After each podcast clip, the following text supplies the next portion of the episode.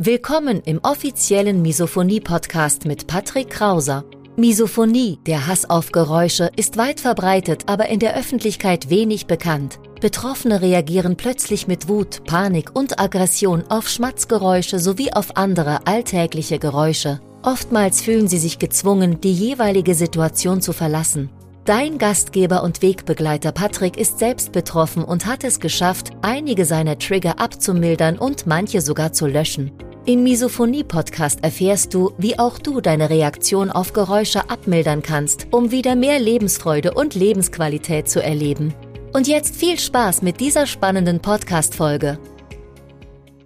Ja, liebe Linda, herzlich willkommen. Schön, dass du dir die Zeit nimmst und ja, dich bereit erklärst, für den Misophonie-Hilfe-Kanal ein Interview zu geben als weitere Expertin. Linda, vielleicht willst du dich kurz, äh, kurz vorstellen. Wer bist du und was macht die Linda? Ja, hi. Erstmal danke, dass ich dabei sein darf. Ähm, ich bin die Linda, bin 27 und habe jetzt die letzten sieben Jahre in Wien ähm, Psychologie studiert bin jetzt seit kurzem wieder in Deutschland und ähm, genau schließe gerade mit meiner Masterarbeit mein Studium ab. Sehr gut. Ähm, Studie, du, also kannst du vielleicht kurz, äh, kurz erklären, in welchem Rahmen diese Studie gelaufen ist? Ähm, hat mit Misophonie zu tun, das weiß ich. Ich habe selbst teilgenommen, aber ähm, kannst du gerne mal beschreiben. genau, ja. Ähm, genau, wie du schon gesagt hast, habe ich eine Studie jetzt gemacht, also und zwar im Rahmen meiner Masterarbeit. Ähm, und da habe ich eben über Misophonie auch geforscht. Und ähm, grundsätzlich ging es darum, also ich hatte schon in meiner Bachelorarbeit eine Studie über Misophonie gemacht und ähm, so ein bisschen die Weiterführung. Ähm, ich habe dann ein Tagebuch gemacht. Äh, da ging es darum, dass ich erstmal geguckt habe, haben die Leute Misophonie, ja oder nein. Wenn sie Misophonie hatten, zumindest milde Symptome, wurden sie aufgenommen und ähm, wurden dann gebeten, jeden Abend eine Woche lang einen Fragebogen auszufüllen. Und da ging es eben um den Zusammenhang zwischen Misophonie, Stress, Angst, Schlaf und auch Schläfrigkeit. Und ähm, ich wollte auch so ein bisschen abbilden, wie viel Belastung ist denn bei Betroffenen überhaupt im Alltag da und unterliegt die Belastung noch irgendwelchen Schwankungen und Einflussfaktoren, die man vielleicht jetzt noch so noch nicht angeschaut hat. Ähm, auch weil es einfach noch keine Tagebuchstudien gibt, die wirklich im natürlichen Umfeld eben die Leute quasi befragen. Ich habe an dieser Studie auch sehr, sehr gerne teilgenommen, weil ähm, das ist wirklich, das ist, das ist, ähm, ja, war eine, war eine schöne Studie, auch, auch sehr, sehr einfach zu bedienen per App, jeden Abend fünf Minuten Fragebogen ausfüllen, weil ich glaube, über die Laufzeit hin, also ähm, man hat ja so Schwankungen, ne? Und tendenziell, wenn man zum Beispiel dann wirklich von montags bis freitags 8 bis 17 Uhr gearbeitet hat, dann abends komplett geschlaucht nach Hause kommt, dann ist man tendenziell eher anfällig, als wenn man das zum Beispiel am Wochenende ist. Deswegen fand ich die, die, äh, diesen Ansatz dieser Studie, dieses Setup sehr, sehr interessant, hat auf jeden Fall sehr viel ähm, Spaß gemacht. Linda, wie bist du denn allgemein zur Erforschung der Misophonie gekommen? Bist du selbst Betroffene? Kennst du Betroffene? Ja, äh, ja, genau, ich bin selbst betroffen. Ähm, so seit ich weiß gar nicht, ich glaube sechs, sieben, acht bin. Also die genauen Erinnerungen verschwimmen da ein bisschen. Aber ja. ich habe das auf jeden Fall als Kind einfach irgendwann gemerkt und dann als Jugendliche mal gegoogelt und festgestellt, da gibt's einen Namen und ich bin quasi nicht irgendwie einfach nur komisch. Ähm, und habe dann im Studium gedacht, äh, wieso nicht die Master- und Bachelorarbeit nutzen, um da ein bisschen was zu machen in die Richtung. Und ähm, ja, hat mir auf jeden Fall auch Spaß gemacht, mich damit irgendwie ein bisschen vertiefter auseinanderzusetzen. Genau. Sehr, sehr spannend, ja. Ja, wie sieht denn, du hast ähm, an der Uni Wien studiert, wie sieht denn dort allgemein die, die, ähm, ja, die Forschung in Österreich aus? Also ich hatte ja gerade vor drei, vier Wochen den Kollegen Nico Remmert im Interview und ähm, der hat uns ein, ein Bild ähm, ja, geliefert über die Forschung in Deutschland. Wie sieht's denn in Österreich aus überhaupt? Ja, ähm, mit dem Nico habe ich auch ähm, immer mal wieder Kontakt gehabt tatsächlich. Ja. Ähm, ja. Der hat mir auch sehr geholfen in manchen Punkten. Hm. Ich glaube, in Deutschland ist das Ganze schon weiter. Also auch was ich von Nico eben so gehört habe, ähm, er macht jetzt ja, glaube ich, auch weiter mit einem Doktor eben auch in der Richtung, dass er da vor allem auch, glaube ich, über Misophonie forschen möchte. Mhm. Ähm, ja, das ist in Österreich schon noch ein bisschen anders. Also an der Uni Wien war es jetzt so, ich kann natürlich nicht für alle sprechen, aber so was ich jetzt an Literatur kenne und im Rahmen der Jahre, die ich halt jetzt über Bachelorarbeit, Masterarbeit äh, geforscht habe, gelesen habe, war da wirklich sehr wenig aus Österreich dabei. Ich glaube tatsächlich, dass ich kein Paper aus Österreich gefunden habe. Mhm. An der Uni Wien war es so, dass ich dem Prof die Thematik vorgeschlagen habe und er das super fand und mich da unterstützt hat äh, und das dann auch weitergetragen hat nach Salzburg und dort auch das Thema vorgestellt hat, um Studierenden die Möglichkeit dort zu geben, darüber zu forschen. Ähm, so habe ich auch eine Kollegin kennengelernt, die eben dann meine Bachelorarbeit gelesen hat, das gut fand, das Thema, und das dann auch weiter geforscht hat in Bachelor- und Masterarbeit in Salzburg. Also es gibt da jetzt schon so ein bisschen paar Leute, die da quasi eingestiegen sind, äh, aber wirklich nur auf Studierendenebene. Mhm. Soweit ich weiß, an den Universitäten selber ist es noch relativ in den Anfängen. Kann aber natürlich sein, dass es mehr und mehr erforscht wird und da einfach noch keine Publikationen da sind, sondern das halt einfach noch, noch quasi im, im grauen Bereich ist, unveröffentlicht, aber mhm. weniger als in Deutschland auf jeden Fall. Ich glaube, Deutschland, wie ich mitbekommen habe, Niederlande, USA sind da Deutschland äh, deutlich weiter als Österreich, ja. Mhm. Gibt halt ja. halt auch mehr Unis. Also Deutschland hat einfach mehr Unis als Österreich beispielsweise. Mhm. Ja, ja gerade die Niederlande und äh, USA, das sind so die, die Haupttreiber, glaube ich, aktuell. Ne? Ja, also, genau. Ja. Aber dennoch, ja, schön, dass in Deutschland und in Österreich auch was passiert, definitiv. Ich glaube, das hilft alleine schon, ähm, schon weiter. Ne? Jetzt nochmal zu genau. deiner Studie, Linda. Und zwar konntest du schon irgendwelche Vorab-Erkenntnisse aus deiner Studie ziehen? Würde mich echt sehr interessieren. Ja, also mit der Auswertung bin ich schon durch. Also ich bin gerade am Schreiben oder am Fertigstellen der Arbeit. Mhm. Ähm, ich muss aber gleich vorab sagen, dass es natürlich sich nur um eine Masterarbeit handelt, in Anführungszeichen. Das heißt, ich war da einfach sehr mit meinem Prof quasi auf mich alleine gestellt. Äh, das heißt, diese Ergebnisse sind natürlich nicht in Stein gemeißelt und das kann auch immer noch überholt werden in der Forschung. Das ist natürlich wie immer, ähm, dann kommen neue Erkenntnisse, dann ändert sich das wieder. Mhm. Aber grundsätzlich mal fand ich die Ergebnisse sehr spannend. Also ich habe jetzt beispielsweise herausgefunden, dass Betroffene im Schnitt drei bis vier Triggersituationen am Tag erleben, dass die zusammengenommen circa eine Stunde dauern. Natürlich gibt es dann auch Extremfälle, wo dann mal fünf, sechs Stunden am Tag irgendwas passiert, an denen man irgendwie betroffen ist durch irgendwelche Trigger. Manchmal auch gar keine Trigger am Tag passieren. Ähm, und dass Betroffene circa bis zu drei Stunden am Tag über Misophonie nachdenken oder Gedanken oder Sorgen über die Störung ähm, haben. Dann ist es auch so, dass die durchschnittliche Misophoniebelastung, die ich in meiner Tagebuchstudie gefunden habe, deutlich geringer ist, als es bei einmaliger Erhebung der Fall ist. Also es ist ungefähr halb so ausgeprägt. Mhm. Was natürlich damit zusammenhängt, dass man, wenn ich jetzt jeden Tag befragt werde, die Belastung auch nur auf den Tag beziehe, ist ja klar, und dementsprechend wahrscheinlich auch weniger stark ist, als wenn jetzt einmal nach zehn Jahren mich jemand fragt, ja, wie geht's dir denn mit der Misophonie? Mhm. Dann ist es natürlich so, dass ich dann das als schlimmer einschätze, ist ja auch irgendwie total verständlich. Ja, ähm, ja ansonsten habe ich noch gefunden, dass sich Stress auf jeden Fall negativ auf die Belastung auswirkt. Ähm, sowohl chronischer Stress, also wenn über die letzten Monate viel passiert ist, auch negative Dinge, Unsicherheiten, auch im privaten oder beruflichen Bereich, dann mhm. haben die Leute tendenziell eine höhere Belastung in der Misophonie und auch akute Schwankungen. Also jetzt wenn gestern weniger Stress war, heute ist mehr Stress, dann ist tendenziell am heutigen Tag dann auch die Belastung höher. Ähm, zur Schlafqualität der vergangenen Nacht und Angstsymptomen habe ich keine Zusammenhänge zur Misophonie gefunden. Man muss aber auch ganz klar sagen, dass Stress und Angst relativ schwer abzugrenzen sind. Also da sind sehr hohe Korrelationen. Also Stress und Angst laden quasi auf die gleichen Faktoren. Das ist sehr mhm. ähnlich, das Konzept, das kann man schwer trennen. Mhm. Von daher, vor allem wenn man so Fragebögen verwendet, ähm, kann es auch einfach sein, dass hier so ein bisschen, ja, das leider ein Brei quasi wurde und es schlecht einfach abzugrenzen ist. Hier müsste man nochmal einfach intensiviert draufschauen und versuchen, das zu trennen. Ähm, und bei Schläfrigkeit war es tatsächlich auch so, dass ich gefunden habe, ähm, dass Leute, die generell schläfriger sind, auch eine höhere Belastung angegeben haben. Da war es jetzt weniger so, dass diese Schwankungen eine Rolle gespielt haben. Also heute bin ich schläfriger, gestern war ich fitter, sondern eher das allgemein, ich bin eine allgemein schläfrigere Person, kam dann auch mit einer höheren Belastung quasi einher. Mhm. Genau.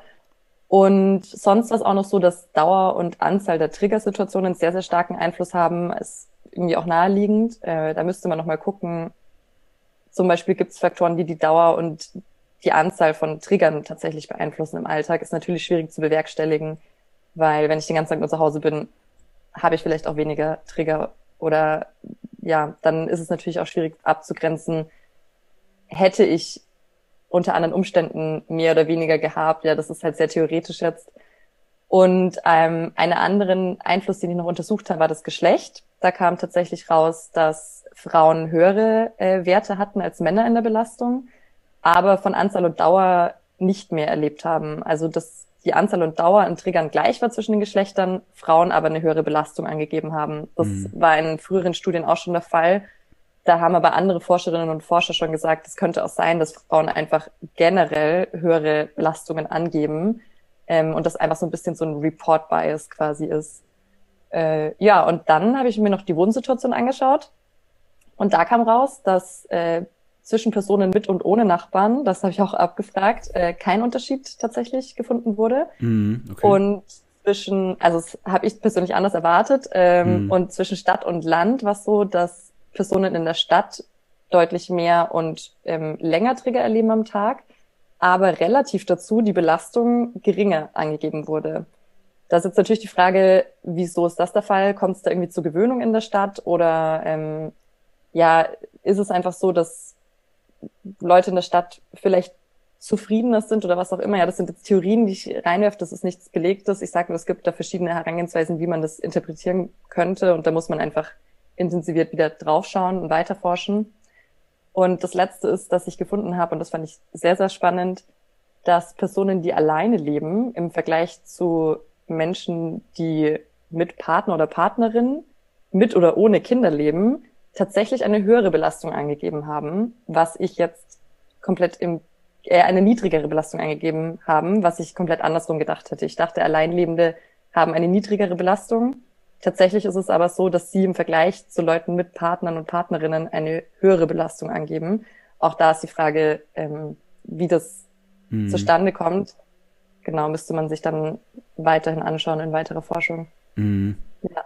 Wow, sehr Ganz umfangreich. Sehr, sehr, jetzt, sehr, sehr spannend, auf jeden Fall. Ja. Äh, super, ja. Also drei bis vier Trigger am Tag, das ähm, genau. ja, und die und die äh, Struktur, also vielleicht hast du da noch ähm, Erkenntnisse und zwar, ähm, wenn ich mir mal meine Follower-Struktur anschaue, dann sind 80 Prozent davon sind weiblich, 20 Prozent ja. männlich und ich freue mich immer in Anführungszeichen, wenn ich mal einen männlichen Misophoniker finde, weil das ist sehr ja. sehr rar gesät tatsächlich. Ähm, ja. hast, hast du da Erfahrungswerte? Kannst du das bestätigen äh, oder ist das Zufall? Ja. Ähm ich kenne jetzt tatsächlich, glaube ich, fast niemanden in meinem Umfeld, der die Misophonie hat. Also ja. ähm, zwei Personen, von denen ich weiß, dass sie zumindest leichte mhm. Symptome haben, das sind beides Frauen. äh, aber es ist tatsächlich so, dass, und das ist in der kompletten Psychologie der Fall, äh, und ich glaube vielleicht sogar auch in der Medizin, Frauen suchen sich tendenziell eher Hilfe als Männer. Das heißt, es kann auch einfach sein, dass Frauen mehr auf dem Radar sind, mhm. weil sie eher mit anderen Personen über ihre Probleme sprechen, sich eher Hilfe suchen und auch eher, ich sage jetzt mal in Anführungszeichen, sich Schwächen eingestehen. Ist natürlich Quatsch, mhm. ist natürlich keine Schwäche und jeder ist, hat Probleme oder wird irgendwie mal krank oder hat irgendeine Störung oder was auch immer. Ähm, das ist komplett normal, aber es ist tatsächlich leider so gesellschaftlich, dass es einfach immer noch so ist, dass Frauen sich deutlich häufiger Hilfe suchen und deswegen haben wir einfach in allen Bereichen, glaube ich, tatsächlich einen Bias. Also wenn man sich mal Studien anschaut, ich glaube, es gibt keine Studie, außer sie ist nur für Männer, in der mehr Männer teilnehmen als Frauen. Also jede Studie fast, die wir an der Uni Wien haben, mhm. die vorgestellt wird, egal von welchen Kommilitoninnen, es sind fast immer deutlich mehr Frauen ähm, Teilnehmerinnen, als es Männer sind. Mhm. Ja. Verrückt. Leider. Also ich habe auch mal die ja. Erfahrung gemacht und zwar, ähm, ich interagiere ja sehr, sehr viel auf meinem ähm, Instagram-Kanal mit den Followern und da hat mir mal ein männlicher Follower geschrieben, sorry Patrick, ich mag deine Inhalte, aber ich muss dir entfolgen, weil ich nicht weiß, dass jemand weiß, dass ich an der Misophonie leide.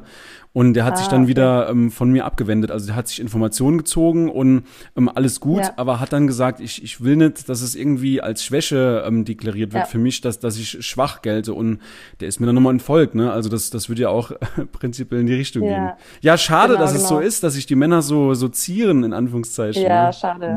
Ja. ja, das stimmt. Aber ich glaube tatsächlich auch, dass es trotzdem so ist. Es ist ja auch schwierig, das mm. zu kommunizieren. Ja, also wenn ich das sage, dann merke ich schon, die Leute gehen anders mit mir um, ein Stück weit. Ja, ja, also ja schon so, dass man was auslöst beim Gegenüber. Mhm. Und ich glaube, dass es tatsächlich vielleicht so ist, wenn dann einfach Frauen, ja, das ist jetzt Theorie, aber untereinander dann vielleicht trotzdem irgendwie mehr reden und dann man generell mehr sagt und dann vielleicht generell das akzeptierter ist einfach oder so. Und dann bei Männern, es ist was Gesellschaftliches, es ist total schade mhm. äh, und sollte eigentlich nicht so sein.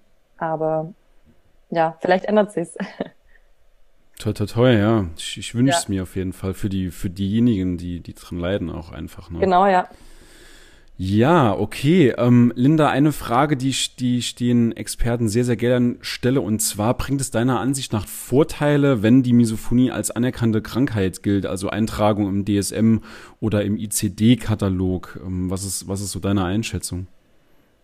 Ja, also ich sag erstmal den Nachteil, den ich darin sehe. Ja. Äh, ich habe manchmal das Gefühl, wenn Personen eine Störung betitelt bekommen oder sich damit identifizieren, ähm, kommt es manchmal zur Stigmatisierung und zwar sich selbst gegenüber, dass man dann sagt, aber ich habe ja diese Störung ähm, und sich dann gerne in eine Opferrolle stellt, mhm. finde ich problematisch. Auf der anderen Seite natürlich sollte es eine Eintragung geben, weil ähm, Personen einfach darunter leiden. Es gibt genug Menschen, die an der Misophonie leiden und wenn es da keinen Titel dazu gibt und keine eingetragene Störung, gibt es auch keine Diagnose. Mhm. Das heißt, es ist keine offizielle Diagnose und man ist einfach ein Stück weit immer unterm Radar unterwegs. Ähm, und dementsprechend würde dann auch die Behandlung, die Erforschung, Diagnostik etc. alles deutlich leichter werden. Und ich glaube auch der Umgang damit, wenn man einfach sagen kann, ich habe diese Störung, dann würde man, glaube ich, auch mehr Vorteile bekommen. Beispielsweise, lass es in der Schulklasse sein oder äh, in anderen Situationen, wo man dadurch vielleicht ein bisschen Entlastung bekommen könnte. Ähm, von daher ist es natürlich ein sehr wichtiger Schritt. Mhm. Ja hast einen wichtigen Punkt angesprochen, Linda, und zwar die Opferrolle, dass man sich ähm, hinter seiner Krankheit auch irgendwie versteckt und das vorschiebt und nichts dagegen tut. Und damit, ähm, das war bei mir vorher genauso. Ich habe mich dann ähm, dahinter versteckt und die Leute angemotzt, ich leide an Misophonie, ist doch mal leise, hör auf zu atmen, äh, sowas in der Richtung.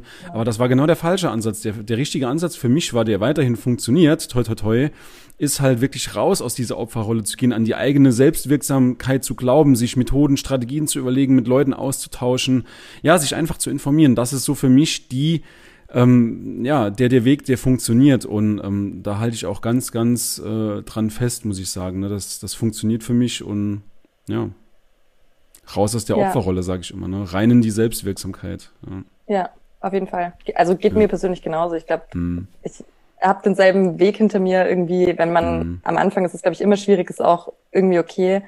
Aber ich glaube, irgendwann muss man es einfach ein Stück weit auch in die Hand nehmen, zu sagen, okay, ich muss damit umgehen und mhm. es ist mhm. leider niemandes Problem außer mein eigenes. Und ja, ich werde es nicht, also ich werde es nicht ändern, wenn ich das quasi zum Problem der anderen Leute mache. So, ich habe es einfach als einzige in der Hand und das Einzige, was das bringt, ist, dass ich das aktiv angehe, wie du schon gesagt hast. Und mir persönlich hat das auch ehrlich gesagt im Globalen total viel Entlastung gegeben, als ich angefangen habe, das einfach ein bisschen offensiver anzugehen, das Ganze. Mhm.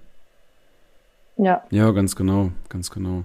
Und ich habe mich auch, ich weiß nicht, wie es dir ging, ähm, in der Vergangenheit auch daran abgearbeitet. Ne? Also ich war dann immer nur am, am Rumrennen, habe die Leute gemaßregelt, hör auf zu essen, hör auf zu trinken, wenn ich da bin und irgendwie bringt's nichts. Also das macht ja dann die Atmosphäre für die anderen genauso schlecht und ähm, die fühlen sich dann in meiner Gegenwart nicht wohl und das will ich natürlich auch nicht. Ne? Ja, absolut. Ich glaube auch, dass man sich dadurch ja noch mehr, wie du sagst, abarbeitet dran und auch reinsteigert. Und mhm. äh, ich persönlich habe das Gefühl, umso mehr ich mich damit auseinandersetze und umso mehr ich mich da reinsteige, umso schlimmer wird's doch einfach. Also umso eher ich mal einen Schritt zurück mache und sage, okay, ja, gut, ist jetzt so, so mhm. auf die Art, ich gehe das jetzt einfach an und alles andere wird sich dann mhm. zeigen. Ist einfach, ähm, dadurch werde ich auch einfach deutlich entspannter. Absolut. Ja. Ja, schöne Erkenntnisse aus deiner Studie. Jetzt ähm, ja. vielleicht für die Zukunft hast du auch irgendwelche Tipps für, äh, für Misophoniker basierend auf deiner Studie. Ähm, kannst du irgendwas, irgendwas für die Leute mitgeben? Ja, ich glaube, ähm, nachdem ja der Stress auch ein großer Aspekt ist, vielleicht einfach mhm. versuchen, Stress zu reduzieren, äh, da mhm. einfach irgendwie schauen, wie man selber zur Entspannung kommt, abschalten kann. Ja, auch einfach für sich Dinge rausfinden, Stressrelease finden, was auch immer hilft, ja, ob das Sport ist, ob es ein guter Film ist, was auch immer einem eben Erleichterung da verschafft, das auf jeden Fall irgendwie fördern, sich da bewusst Auszeiten nehmen und versuchen irgendwie Stress zu reduzieren. Ich glaube auch ganz fest persönlich daran, dass man, wenn man sich ein gutes Umfeld einrichtet, auch mit Menschen um einen rum und einer Wohnsituation und einem Job vielleicht in, so gut man das eben beeinflussen kann, ähm, und man sich da eben das gut einrichtet im Leben und man dadurch auch seine eigene Zufriedenheit erhöht, dass man dann auch da einfach ganz viel Druck rausnimmt. Also ich glaube, das Schlimmste, was man machen kann, ist irgendwie in Drucksituationen, Unzufriedenheiten zu bleiben und mhm. dadurch irgendwie ja auch diesen Misophoniedruck zu erhöhen. Also ich glaube, das macht irgendwie ganz viel mit einem. Mhm. Ähm, und da versuchen so gut wie geht es da einem schön einzurichten quasi im Leben. Mhm. Ähm, und ja, Schläfrigkeit ist wie gesagt auch ein Aspekt gewesen. Geschlecht kann ich nicht ändern, ähm, aber bei der Schläfrigkeit ist es ganz klar so, dass Schläfrigkeit auch teilweise mit Stress zusammenhängen kann. Also man kann manchmal sind Leute schläfriger, wenn sie eben gestresster sind. Mhm. Äh, auch da, glaube ich, hilft einfach Stressabbau und auf der anderen Seite vielleicht auch versuchen, eine gute Schlafhygiene zu betreiben, dass man auch wirklich entspannt und ausgeschlafen in den Tag startet. Und vielleicht, dass sich einfach mal in die eigene Nase fassen und Smartphone weglegen abends oder nicht mhm. Netflixen, sondern vielleicht mal was lesen und ähm, schauen, dass man einfach genug Schlaf bekommt und Entspannung. Ja. Ja, der Meinung bin ich auch. Also dieser, dieser ganzheitliche Ansatz, der hat sich bei mir halt auch extrem bewährt. Ne? Also gute Ernährung, obwohl ich jetzt auch ab und zu mal eine Pizza esse, gar keine Frage. Ne? Genau. Also grundsätzlich gute Ernährung, Sport, Ausgleich, Meditation, progressive Muskelentspannung, EMDR, alles, was es so gibt, das, das sorgt halt einfach schon für ein besseres Umfeld. Und auch, ja, wenn man auf der Arbeit ähm, nur im Stress ist mit den Kollegen, den Chef mag, mag man nicht, ähm, dann ist es halt wirklich eine Überlegung wert, diesen Schritt zu gehen, um einfach, ja, das ist halt auch wieder so der, der, die klassische Diskussion um den Selbstwert. Wie viel bin ich mir selbst wert, dass ich etwas an meiner Situation ändere? Auch wenn das jetzt mal, genau. ähm, wenn ich die Zeit mit, mit negativen Menschen in meinem Umfeld reduziere, ich meine, das spielt alles zusammen, um, ja, um da einfach Besserungen ähm, zu bringen, definitiv, ne? Ganz deiner Meinung. Ja. Ja, weil du gesagt hast, du isst auch mal eine Pizza. Ich glaube, genau darum geht's ja, dass man sich auch ähm, nicht so streng mit sich selber ist und sich jetzt auch nicht knechtet im Alltag, ähm, sondern gönnt, genau, ne? ja. genau auch ja. die Balance findet, zu sagen, jetzt gönne ich mhm. mir einfach mal eine Auszeit und hol mir eben eine Pizza und leg mich auf die Couch. Mhm. Und anders aber dann auch trotzdem daran arbeitet, dass man einfach zufrieden ist. Und ich glaube, niemand ist zufrieden, wenn er jeden Tag Pizza holt und sich auf die Couch legt. Genau darum geht's ja, dass man eben die Zufriedenheit findet, indem man sagt, ähm, mhm. jetzt habe ich was gemacht für mich, jetzt war ich irgendwie, habe drei Tage Sport die Woche gemacht und heute gönne ich mir jetzt eine Auszeit. Also mhm. genau der Mittelweg macht es ja auch aus, dass man einfach zufrieden ist. Genau, ja, ja, Die, die Waage muss ich, muss ich definitiv halten, ja, das stimmt. Genau. Das stimmt. Ähm, ja, wie stehst du zu professioneller Hilfe? Also sollten sich Misophoniker ähm, professionelle, äh, professionelle Hilfe suchen oder können sie sich selbst behelfen? Wie ist so, wie ist so deine Einschätzung? Mm, ja, also ich glaube, professionelle Hilfe ist immer dann ähm, angebracht, wenn man einen Leidensdruck hat. Also mhm. es bringt natürlich nichts, wenn ich mir professionelle Hilfe suche, was was irgendwie kein Problem ist in meinen Augen, dann mhm. bin ich fehl am Platz, weil dann habe ich auch keine Compliance, da irgendwie ja mitzumachen bei dem Ganzen. Und jegliche professionelle Hilfe braucht doch einfach Überzeugung von mir selbst, dass ich da dabei bin. Also kein Orthopäde der Welt kann einen Fuß heilen, wenn ich dann halt einfach keinen Bock habe, eine Schiene zu tragen. Und ähm, genauso ist es ja auch bei Misophonie oder bei jeder psychischen Geschichte, dass ich einfach auch selber überzeugt sein muss, dass ich was machen möchte. Hm. Aber ja, wenn ein Leidensdruck da ist, würde ich auf jeden Fall sagen, dann ist professionelle Hilfe angebracht. Ja. Mhm. Und ich glaube, die Leute müssen sich auch dann nicht schämen, ähm, irgendwie zum, zum Psychotherapeuten zu gehen, zum Arzt zu gehen ja. oder wirklich den Weg einzuschlagen, professionelle Hilfe in Anspruch zu nehmen. Weil da, da müssen wir irgendwie mal von wegkommen. Früher wurde man ja immer belächelt, äh, wenn jemand beim Psychotherapeut war oder beim allgemein beim Therapeuten, dann, dann, das ist ja. auch diese, diese äh, Stigmatisierung äh, ein Stück weit. Aber ich glaube, das ändert sich im Laufe der Zeit. Also früher war es ja auch so, Burnout, Depression, ähm, zwei ganz, ganz miese Krankheiten, ganz, ganz fies, die wurden früher auch belächelt und mittlerweile, so zumindest mein Eindruck, ähm, hat sich der Respekt diesen, diesen Krankheiten gegenüber etwas gesteigert und ich hoffe genauso, dass es halt mit der Misophonie genauso geht, ne? Dass die Leute auch das ist nochmal der Selbstwert, ähm, dass die Leute auch für sich selbst nochmal einstehen und sagen, okay, ich muss was ändern, ich brauche professionelle Hilfe und ich suche mir dann halt mal jemanden. Ich meine, ähm, das ist halt dann so, um Gottes Willen. Nicht schämen dafür und äh, ja. Genau. Man geht ja auch zum Arzt für jedes andere Problem. Also warum sollte man nicht einfach auch Eben mal psychisch irgendwie Unterstützung brauchen. Mhm. Ähm, und es gibt auch vor allem nichts, was es nicht gibt. Also ich glaube, mhm. man braucht sich dann nicht irgendwie schämen für die eigenen Probleme, weil es gibt irgendwie alles. Und mhm. äh, es gibt ganz sicherlich mindestens über 1000 Leute auf der Welt, die genau das Gleiche auch haben, selbst wenn es sich manchmal nicht so anfühlt. Ja. Äh, gibt es das ja, gibt's alles tausendfach so. Und ähm, mhm. ja, sehe ich genauso. Man braucht sich da auf jeden Fall nicht schämen, wenn man irgendwie Hilfe annimmt. Mhm. Ja. Das ist eher eine Stärke, ne? Und ich glaube, das ist ja. allgemein das Problem bei Krankheiten, die man nicht so sieht. Ne? Also wenn jemand zum Beispiel ein Bein gebrochen hat, dann kann man sich sofort in dessen Lage versetzen, okay, ich kann jetzt, äh, keine Ahnung, vier Wochen nicht laufen. Oder wenn jemand einen Arm gebrochen hat, dann muss ich halt mal mit der anderen Hand ähm, die Zähne putzen, wie auch immer. Aber wenn es dann wirklich solche Sachen, um solche Krankheiten geht, die man nicht sieht, man kann sich nicht reinversetzen. Man kann nicht, man kann sich nicht vorstellen, wie jemand leidet, der an Depressionen leidet oder an Burnout. Das ist, oder an Misophonie. Das, man kann sich nicht hineinversetzen lassen. Es ist, es ist unmöglich, ne? Ja, genau, das ist es, ja. Ja. Okay, ich gucke mal noch kurz in meinen Fragenkatalog. Wir haben schon sehr, sehr viel ja. besprochen. Hast du vielleicht noch, die letzte Frage, Linda, hast du vielleicht noch ein paar abschließende Worte für die, für die Misophoniehilfe-Community? Ja, also ich würde sagen, es hilft, wenn man auch mal seine Wut und seine Trauer auch mal zulässt und rauslässt und ähm, wenn es einem echt mal scheiße geht, dann ist es auch total okay. Ich finde, dann muss man es auch annehmen und man muss auch irgendwie annehmen, dass man eben Misophonie hat und das auch nicht versuchen wegzureden oder zu unterdrücken. Das ist so und ich glaube, das hilft auch schon ein Stück weit, wenn man sich dann einfach selbst akzeptiert. Aber auf der anderen Seite umso wichtiger, dass man, wenn man auch mal zulässt, dass es einem schlecht geht, dass man danach einfach auch weitermacht und das wieder abschüttelt und ähm, einfach versucht, dann irgendwie neue Wege zu gehen, neue Lösungen auszuprobieren, neue Strategien auszuprobieren und irgendwie auch mit Menschen redet und einfach sich nicht einigelt und irgendwie anderen dann die Schuld gibt oder auf andere sauer ist, wenn man selber bestimmte Dinge nicht hören kann, sondern auf Leute zugehen, das aktiv angehen, das Problem, aktiv mit Leuten drüber sprechen, raussuchen, denen man nahesteht, die irgendwie Verständnis extrem viel Druck abbauen von einem und ähm, nutzt vor allem auch die Community, die es gibt. Also tauscht euch aus, irgendwie unterstützt euch, helft euch und ähm, ich glaube, dann ja kann es irgendwie nur besser werden als schlechter, ehrlich gesagt. Ja, ein, ein schönes Schlusswort. Vielen lieben Dank. Dann an dieser Stelle nochmal, ja, vielen lieben Dank, Linda, dass du dich bereit erklärt hast für das Interview und ich wünsche dir weiterhin, ja, ob in Wien, in Deutschland, in Österreich, wo auch immer du bist, alles Gute und ja, ich hoffe, wir bleiben in Kontakt und ähm, ich höre nochmal von dir, gell? Ja, danke dir.